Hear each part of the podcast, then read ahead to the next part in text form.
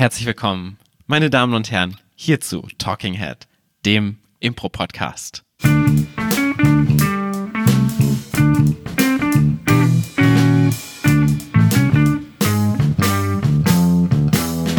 Und diese bezaubernde Stimme, Warum, die den warum Titel ist es, haben, wir, haben wir uns eigentlich angewöhnt, dass selbst wenn ich anmoderiere, dass du mich als erstes anmoderierst? Was ist das denn für eine Struktur? Du hast aber auch gerade den Namen unseres Podcasts falsch gesagt. Nee, ich konjugiere den. Im Gegensatz zu einer anderen Nein, aber du Person in hast Talking Head gesagt, nicht Talking Heads. Podcast. Hab ich? Ja, Na gut, die Leute wissen schon, worauf sie eingeschaltet haben.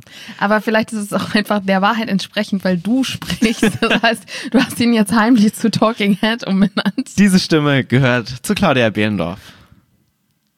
Habe Ja, ich dich schon vorgestellt? Nee, und Du meine Stimme gehört zu. Paul Ziemer. Herzlich willkommen. es ist viel zu früh. Man muss, muss es direkt sagen, es ist viel zu früh. Claudia sitzt äh, mit einer Schlafanzughose vor mir. Psst. ähm, ja, Ich habe mich noch gefragt, ob man das vielleicht nicht sieht, dass es eine Schlafanzughose ist. naja, es ist, also sie hat so ein, so ein, so ein Kachelmuster und es sind Schneeflocken drauf. Zusätzlich hast du dazu so Wollsocken an. Also ich glaube, spätestens bei den Wollsocken würde man so ein bisschen so einen Schlafanzughosen-Vibe bekommen. Okay, damit hat sich meine Frage auch beantwortet. Ähm, und damit sind wir auch direkt beim Thema der heutigen Stunde, denn das Thema ist Feedback. Ja. Nicht Schlafanzughosen, Feedback. Naja, ich habe jetzt gerade ein Feedback zu deiner Schlafanzughose gegeben. Das ist richtig, du hast sie kritisiert, was ja oft auch gleichbedeutend ist bei dir. Und zwar Feedback nicht nach Shows, nicht in Kursen oder Workshops, sondern in und nach und bei den Proben. Richtig. Wobei es natürlich so ein bisschen auch ineinander übergeht, weil Feedback in Proben ist letztendlich nicht so viel anders wie Feedback in Kursen. Nur, dass die Machtverhältnisse vielleicht ein bisschen anders sind. Machtverhältnisse hört sich ganz doof an, aber ihr wisst, was ich meine. Du weißt, was ich meine. Ich weiß, was du meinst. Wer gibt denn Feedback? In, also, wenn wir jetzt von- davon sprechen, so, okay, Feedback in Proben, ähm, wer soll denn Feedback geben? Ich. Gut. Ähm, wann gibt es Feedback? Nein, natürlich äh, sollte es nach unserem Ansatz möglichst nur eine Person Ja. geben, die ähm, Feedback, die die Szenen befeedbackt. Ist das das Verb? Ähm, denn ansonsten kann das Ganze sehr leicht ausarten zu einer allgemeinen Diskussion und ähm, der Anteil an Kritik wird dann auch sehr hoch, wenn es mehrere Menschen gibt, die ihre Meinung sagen, denn meistens sagen die Leute eher das, was ihnen nicht gefallen hat. Und wenn man währenddessen auf der Bühne steht, kann man sich dann irgendwie nach fünf Minuten so fühlen, als ob die Szene der größte Scheiß der Welt wäre. Wie war das denn bei uns im Ensemble so damals, als wir angefangen haben zu proben mit der Feedback-Kultur? Also wir haben ziemlich schnell die Probenleitung in die Hände einer Person gegeben, weil Ich wir einfach war ja nicht dabei, deshalb frage ich Ja. tatsächlich, weil es mich interessiert. Ich war noch nicht da. es war eigentlich ziemlich schnell so, wie du es dann auch direkt erlebt hast. Also, dass es wirklich eine Person gibt, die die Probe leitet jede Woche und das wechselt demokratisch durch. Natürlich gibt es immer welche, die mehr leiten als andere. Das ist wahrscheinlich in jedem Ensemble so. Ja. Und prinzipiell ist es auch so, dass diese Person quasi die Feedback-Hoheit hat und dann vielleicht, wenn sie es öffnet, die anderen auch fragt, wie habt ihr das wahrgenommen? So mit einer offenen Frage an, an die anderen oder wie meinst du mit öffnen? eher, wenn du dir nicht sicher bist. Also wenn man zum Beispiel sagt, ja, für mich war das ne, ne, ne. Wie seht okay. ihr das? Ja. Also zu einem konkreten Aspekt, nicht generell. Was ist euer Feedback zu dieser Szene gerade? Ja, okay.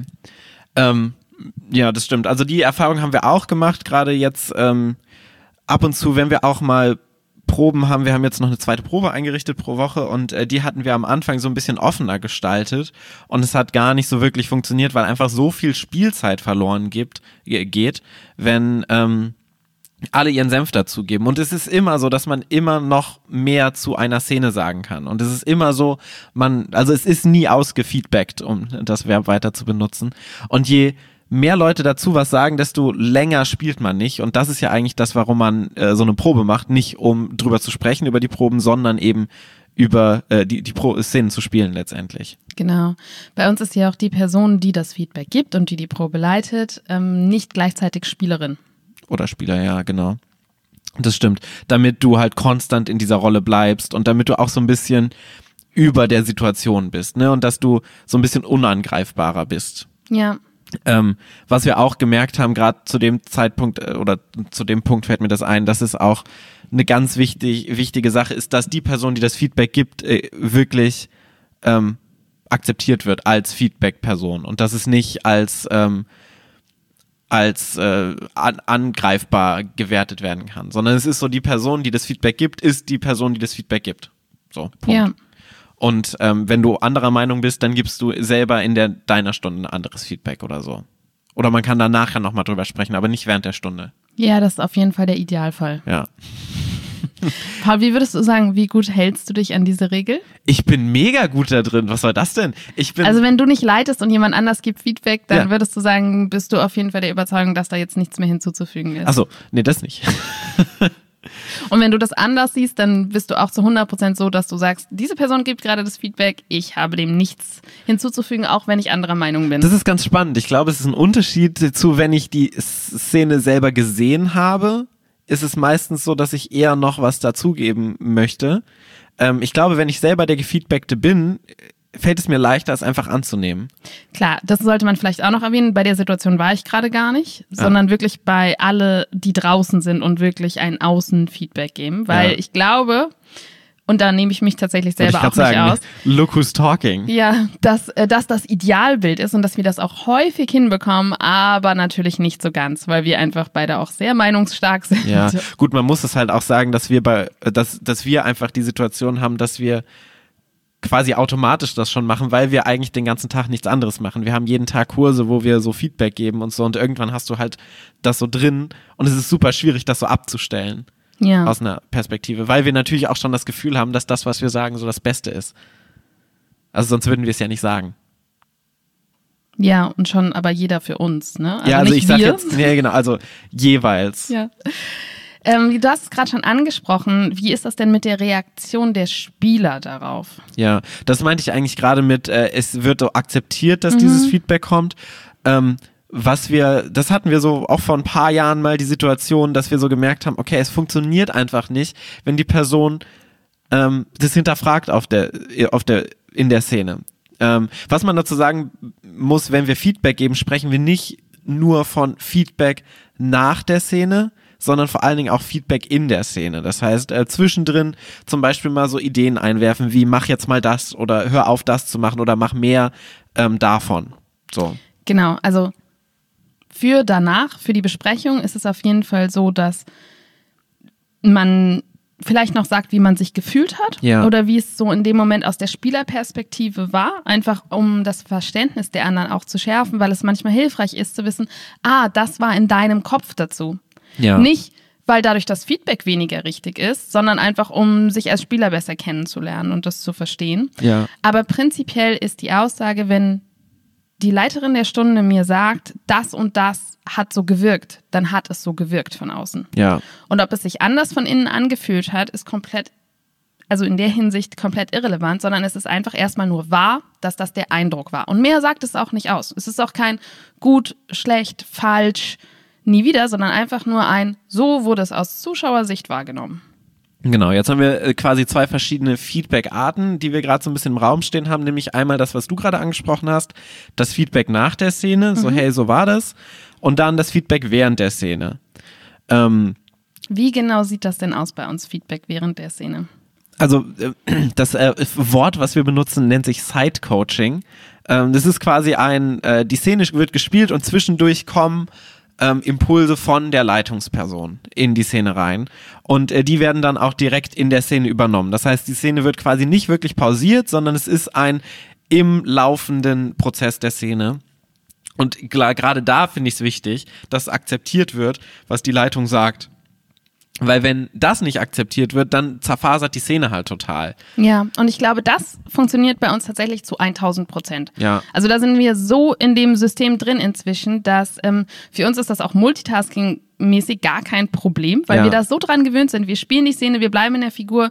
Es kommt ein, und es ist oft so etwas wie, ähm, sei dir bewusst, dass du gerade das und das gemacht hast. Ja. Also es geht oft um ähm, zum Beispiel Widerspiegeln letztendlich, was gerade nach draußen geht, ja. Genau, oder um ungewöhnliche Dinge, die passieren, wo es schwierig ist, in der Szene mitzubekommen, dass das passiert ist. Also wenn ich irgendetwas Witziges gemacht habe, was vielleicht eine Basis ist für ein Game der Szene, was Ja. man dann weiter steigern kann, habe ich vielleicht in dem Moment drei andere Sachen, die ich noch gleichzeitig mache. Und es ist hilfreich von außen zu wissen, so sei dir bewusst, dass du gerade ähm, dass deine Theke gerade immer ein Stückchen tiefer geht. Ja, letztendlich ist es ein zweites Gehirn, was für dich die Szene mitdenkt. Ähm, und es kann auch so banal sein, wie du verlierst deine Stimme und äh, deine Stimme wird äh, normal zu der Claudia-Stimme jetzt gerade und du verlierst die Stimme der Figur oder so. Und das ist einfach nur so ein kurzes Reingeben. Äh, manchmal kann es aber auch sein, das ist so das eine, dass das passiert gerade und äh, das ist gerade der Prozess in der Szene. Aber es gibt ja auch noch das Feedback, ähm, dass du Sachen ausprobierst von außen. Ähm, ich glaube tatsächlich von uns beiden mache ich das mehr als du. Ich glaube, du bist mehr so in so einer ähm, das passiert gerade und ich habe schon die Tendenz, dass ich gerne auch mal Sachen ausprobiere, wenn ich äh, leite und wenn ich Feedback gebe. Zum Beispiel? Also kannst du ein Beispiel sagen für Ähm, beides? Zum Beispiel, ah, es ist super schwer jetzt aus dem Nichts so, ein, so, ein, so eine Szene sich zu erdenken. Also ich glaube, das Ding ist, dass ich manchmal das Gefühl hatte, was würde ich jetzt cool finden, wenn mein Spielpartner das macht, wenn ich eine Szene schaue und die Person das machen würde. Zum Beispiel ähm, eine Steigerung. Wenn wir jetzt bei einem Game sind, die Person muss, ähm, muss Salat waschen. Keine Ahnung. Die Person muss Salat waschen und das Game ist, äh, die Person wäscht immer mit weirderen Sachen Salat. So. Ähm, am Anfang mit einem Wasserhahn, dann, am, äh, dann holt sie die Gießkanne, so. Und dann würde ich ab irgendeinem Punkt sagen, weil meistens ist man immer in diesem Prozess drin, okay, es muss was mit Wasser zu tun haben, jetzt in dem Beispiel zum Beispiel. Ähm, zum Beispiel im Beispiel. Und ich würde dann zum Beispiel oh, als Leitung in dem Moment sagen, so, lass mal das Wasser und such dir mal was, was nichts mit Wasser zu tun hat, um diesen Salat sauber zu machen.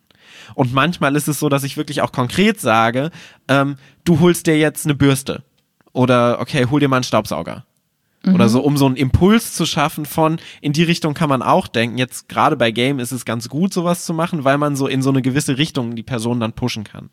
Ja. Aber manchmal ist es auch wirklich einfach sowas wie, geh weg von ihr. Oder bleib an der Stelle stehen. Oder äh, Achte auf den Fokus. genau. zieh nicht den Fokus. Oder du bist, äh, wenn du Tiere hast in der Szene, ist zum Beispiel auch manchmal von außen die Entscheidung so, ah, wir wollen aber, dass die Tiere sprechen können. Ja, Dann kannst du halt zum Beispiel auch sowas sagen, wie, wie, wir hören jetzt, was die Kuh dazu zu sagen hat. genau. Oder wenn eine Szene auch super gut einfach stumm funktionieren würde und die Person anfangen zu sprechen, dass du einfach sagst so, nein, ihr bleibt leise. Ja. Und dann ist es auch so, dass du manchmal die Szene nochmal kurz zurückspulst und die letzte Entscheidung quasi nochmal revidiert wird und dann von da weitergespielt wird. Ja, es gibt, ähm, es gibt ja ein Buch über ähm, Impro-Coachen und ähm, Es gibt über alles ein Buch im stimmt. Impro. Da gibt es die, und ich habe gerade vergessen, von wem es ist tatsächlich. Auf jeden Das Fall ist macht bestimmt er, ein fan- fantastischer Impro-Spieler oder eine fantastische. Impro-Spielerin. äh, macht er die Unterscheidung zwischen Side-Coaching und Choice-Coaching. Mhm.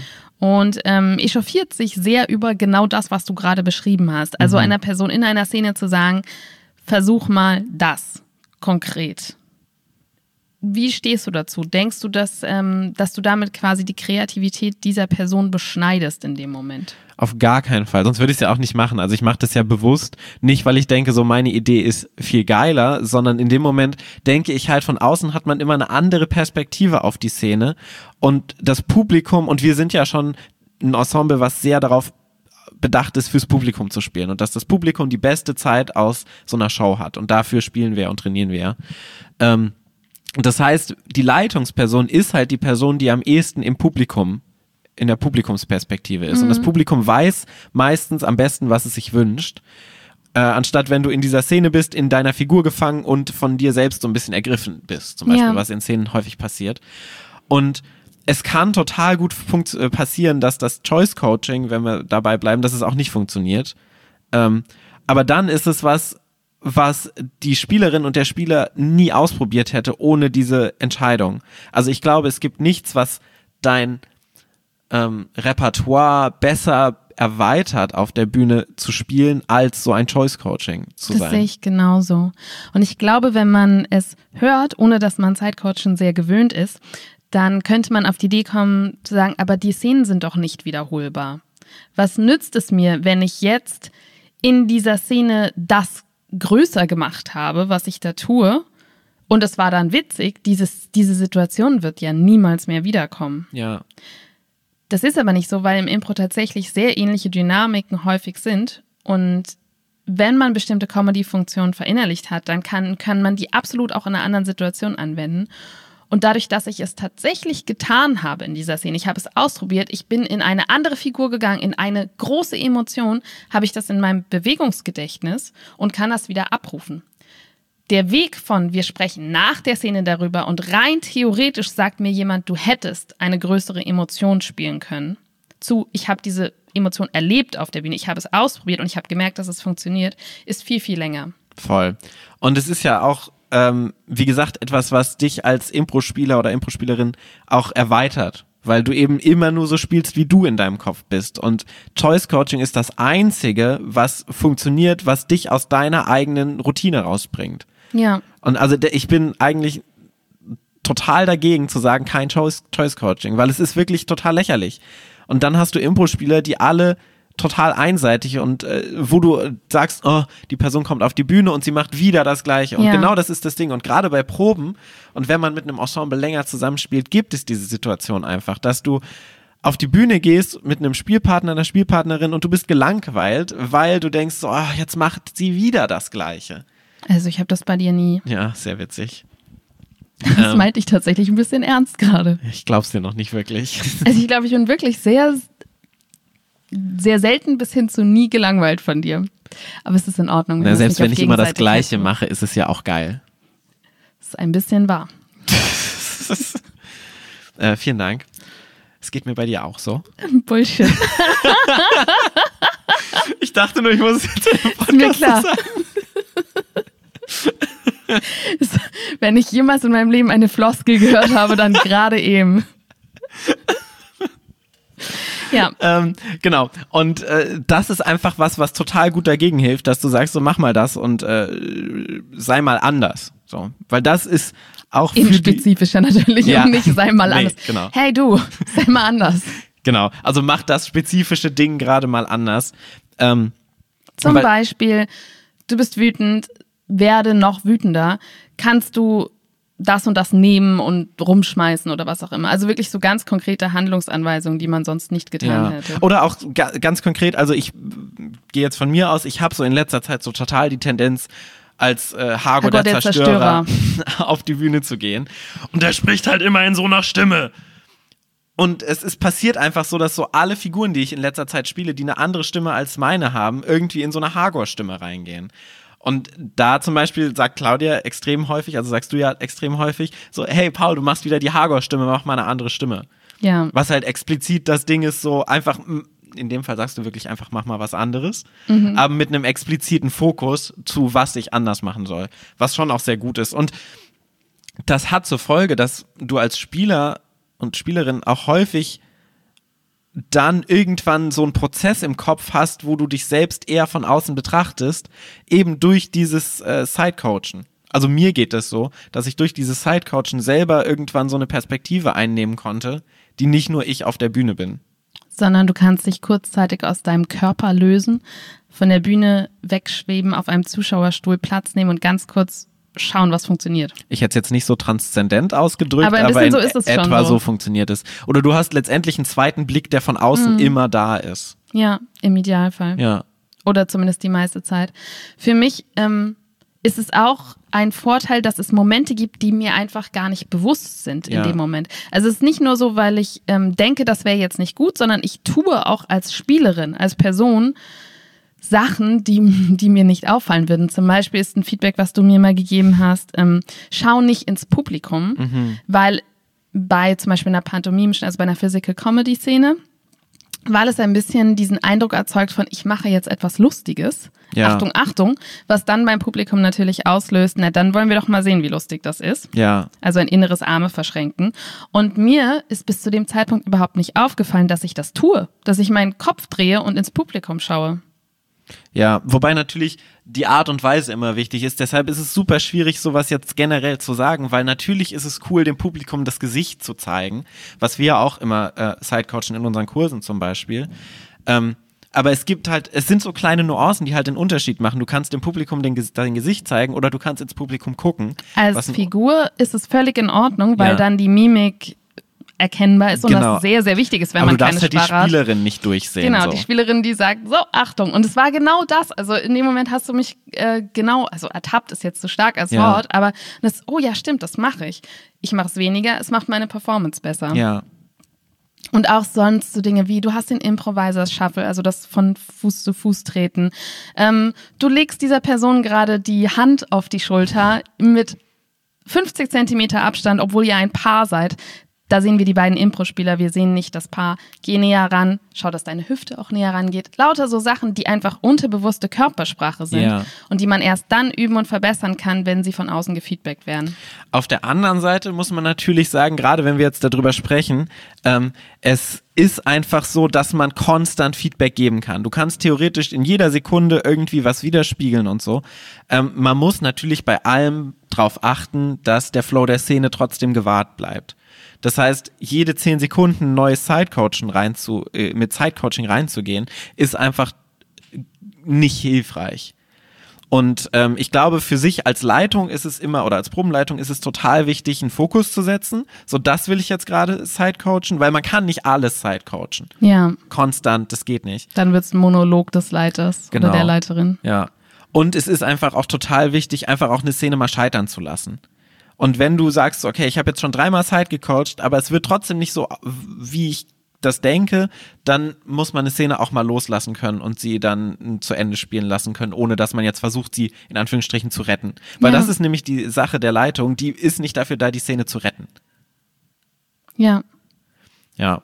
Und ich glaube, das ist super schwierig auch erstmal zu akzeptieren, dass man, wenn man Side Coach, die Szene nicht retten möchte.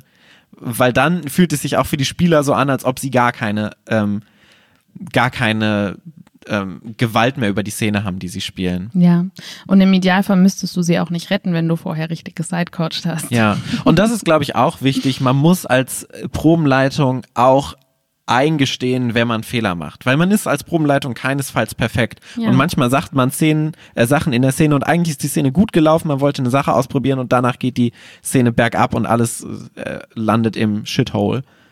ähm, dann kann man auch, und also was mir immer hilft, ist, wenn, und ich hatte auch Kurse und Workshops bei Leuten, die danach gesagt haben, ey, sorry, das habe ich reingecoacht, es war mein Fehler, es äh, hatte nichts mit euch zu tun. Und dann entspanne ich mich als Spieler total und ich habe auch das Gefühl so, okay, wir begegnen uns auf einer Augenhöhe, was es für mich einfacher macht, auch Feedback anzunehmen von einer Person. Im Gegensatz zu, und dann habe ich eigentlich die schlimmsten, das war damals in Kopenhagen zum Beispiel so, da habe ich äh, einen Kurs gehabt und ich war total nicht d'accord mit der Leitung. Und ich fand das, was sie gesagt hat, nicht cool. Ich habe es angenommen, aber du gehst dann da raus und bist total frustriert und das hilft dir einfach in keinster Weise. Ja. Ich glaube, was auch wichtig ist, ist, wenn, wenn man über Choice Coaching, ist auch so ein schöner Anglizismus, also dass, ähm, dass du quasi eine Wahl vorgibst, spricht, dann funktioniert das wirklich nur in der Szene. Was nicht funktioniert, ist beim Feedback danach zu sagen, ich hätte das und das gemacht. Ja, Meiner Meinung nach. Und vielleicht sogar nachzuspielen, wie man es in dem Moment gehabt hätte. das ist das Allerschlimmste. weil hätte, hätte Fahrradkette nach der Szene, du weißt nicht, wie es sich entwickelt hat, du weißt nicht, du kannst niemals exakt darstellen, wie diese Figurendynamik war. Das heißt, wenn du denkst, dass etwas ausprobiert werden sollte oder es anders gemacht wird, dann sag es in der Szene und wir können es gemeinsam ausprobieren und schauen, ob es funktioniert. Dann merken wir es uns und Bewegungsgedächtnis oder nicht, dann haben wir auch das gemeinsam geklärt. Danach zu sagen, das und das hätte, hätte, ist müßig. Ich hatte ja mal eine Leitung, ich werde jetzt keine Namen nennen und es ist auch nicht Claudia. Das ist schon mal gut. Ja, die hat nachdem, kurz, kurz na, nachdem wir eine Szene gespielt haben, hat diese Person einfach die komplette Szene nochmal nachgespielt, so wie sie sie gespielt hätte und ist so alle Figuren durchgegangen und hat so alle Figuren quasi eine Solo-Szene gespielt. Ähm, Respekt. ja, aber es war auch nicht geil. Also es war so, dass du so denkst, so ja, okay, ich verstehe, was du willst, aber es ist nicht geil, wie du es gerade spielst. Also wo du halt Mhm. auch kein Vertrauen in die Leitung hast von der spielerischen Qualität her. Und es war einfach ganz schlimm. Und dann musst du nach jeder Szene nochmal fünf Minuten da warten, bis die Person die Szene nochmal durchgespielt hat in geil in ihrem Kopf. Ah, Es war ganz schlimm. Das hört sich tatsächlich ganz schlimm ja. an. Ah, Es war wirklich. Also das war Aber so. ich habe auch Respekt vor dem Selbstbewusstsein dieser Person. Weil Ja. sie denken, ich kann nicht nur diese eine Figur, die ich gerade kritisiere, besser spielen, ich kann alle handelnden Figuren dieser Szene besser spielen. Ja. Naja, aber es ist ja tatsächlich so, dass wir häufig hören von unseren äh, Kursteilnehmern zum Beispiel, dass sie sich wünschen, mehr Kritik zu bekommen.